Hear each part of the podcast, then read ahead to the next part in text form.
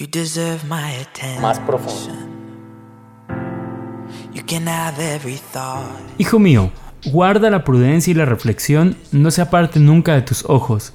Serán vida para tu alma y adorno para tu cuello.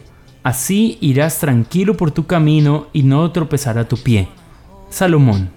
Damas y caballeros, el día de hoy quiero darles una cordial bienvenida a nuestro devocional número 71 y quiero invitarles a leer el libro de Lucas capítulo 10 versículo 1 al 16. Y dice así, después el Señor escogió a otros 72 discípulos y los envió de dos en dos delante de él a todas las ciudades y los lugares que tenía pensado visitar. Y les dio las siguientes instrucciones.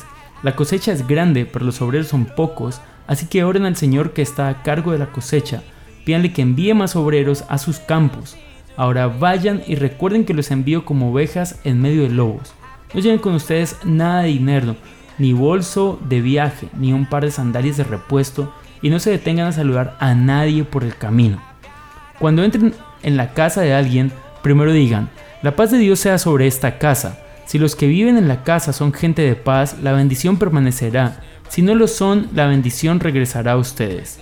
No cambien de una casa a otra. Quédense en un lugar, coman y beban lo que les den allí. No duden en aceptar la hospitalidad, porque los que trabajan merecen recibir su salario. Entonces dijo a sus discípulos, el que acepte el mensaje de ustedes, me acepta también a mí.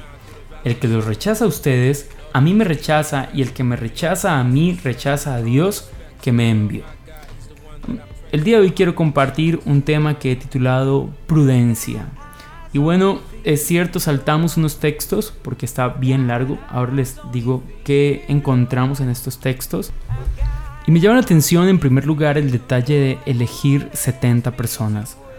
Uh, bueno, en la antigüedad, o más bien para este tiempo, se creía que el número de, naciones del mundo era 70. Por lo tanto, se cree que la simbología del número 70 uh, era amplia para los judíos también. El número de los ayudantes de Moisés pues era 70 y el número de miembros de Sanedrín era 70 personas. Por lo tanto, el número 70 no era un número al azar, sino un número con una gran simbología. Pero este es solo un detalle. Nos vamos a fijar en unos tres, tal vez cuatro puntos importantes de lo que Jesús le está diciendo a sus discípulos. En primer lugar, encontramos que lo que Jesús le dice a sus discípulos es, el seguidor mío tiene que estar desligado de las cosas materiales, descargado o despegado de las cosas materiales. Tiene que viajar ligero. Ahora, esto no, lo que, lo que está diciendo aquí Jesús es, lleva una vida en la que las cosas materiales sean una añadidura a tu misión, más no que sean la misión de tu vida. ¿Me logra hacer entender? Lo que está diciendo Jesús es, no naciste para tener el buen carro y la buena casa. Naciste para cumplir un propósito en la tierra, que es seguirme a mí y que el mundo me conozca a mí por tu palabra y por, y por tus acciones y por tu testimonio. Si en el transcurso de testificar de mí tienes una estabilidad económica genial, pero no naciste para eso. Es lo que está diciendo aquí. Vayan ligeros, viajen ligeros, no te apegues a las cosas materiales. En segundo lugar, lo que quiere decir el tema de no saluden a nadie, no es sean maleducados, es un tema de concéntrense en la tarea. Eh, los judíos y más bien los orientales tienen saludos larguísimos, no son como los nuestros como que ¿qué hubo? Eh, chao, ya. Son saludos largos. Entonces lo que está diciendo Jesús es no se distraigan porque tienen una tarea urgente, así que por nada del mundo pierdan tiempo haciendo cosas que no son eh, que no les aportan a la tarea. Y quiero preguntar cómo administras tu tiempo, cuánto tiempo juegas en tu computador o en tu teléfono, cuánto tiempo estás en redes sociales, cuánto, cómo administras tu tiempo, porque seguramente dirás, no, pues yo no saludo a nadie en la calle, o sea que estoy cumpliendo lo que Jesús dijo, pero cómo administras tu tiempo, ¿ok?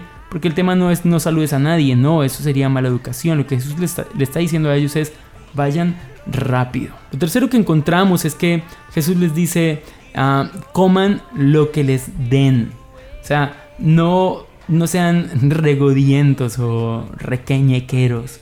Coman lo que les ofrezcan y tómenlo como una provisión de Dios. Y al final, el texto que saltamos, lo que dice es, quienes han escuchado el mensaje, quienes han visto testimonios, quienes han visto milagros obrar, esas personas tienen una mayor responsabilidad que aquellos que no los han visto y serán juzgados mayor.